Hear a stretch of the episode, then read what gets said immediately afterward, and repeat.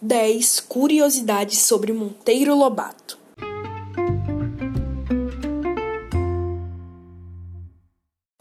Oi, galera. Meu nome é Rodrigo e hoje eu vou falar para vocês 10 curiosidades sobre Monteiro Lobato. Então, se você gostou da ideia, bora lá.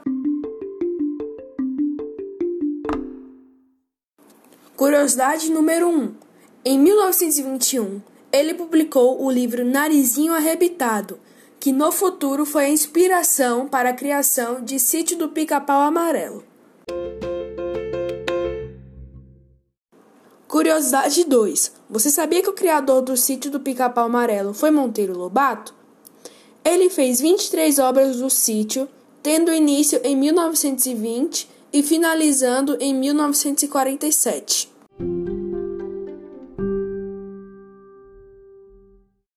Curiosidade 3. Monteiro Lobato já pensou em ser pintor, mas desistiu quando confundiu uma caixa de aquarela com uma tinta óleo.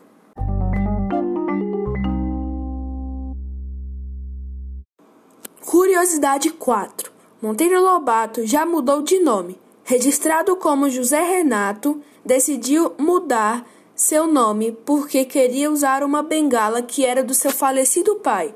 Então mudou seu nome para José Bento para ter as iniciais do pai, JBML. Curiosidade 5. Monteiro Lobato ingressou na Faculdade de Direito. Na sua festa de formatura, fez um discurso tão agressivo que vários padres, bispos e professores se retiraram da sala.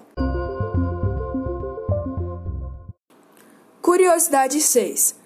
Ele teve quatro filhos: Marta Monteiro Lobato, em 1909, Edgar Monteiro Lobato, em 1910, Guilherme Monteiro Lobato, em 1912 e Ruth Monteiro Lobato, em 1916.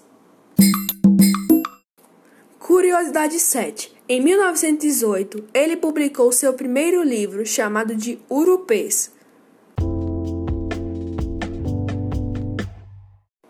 Curiosidade 8. Monteiro Lobato foi um dos primeiros escritores da literatura infantil do Brasil e até da América Latina.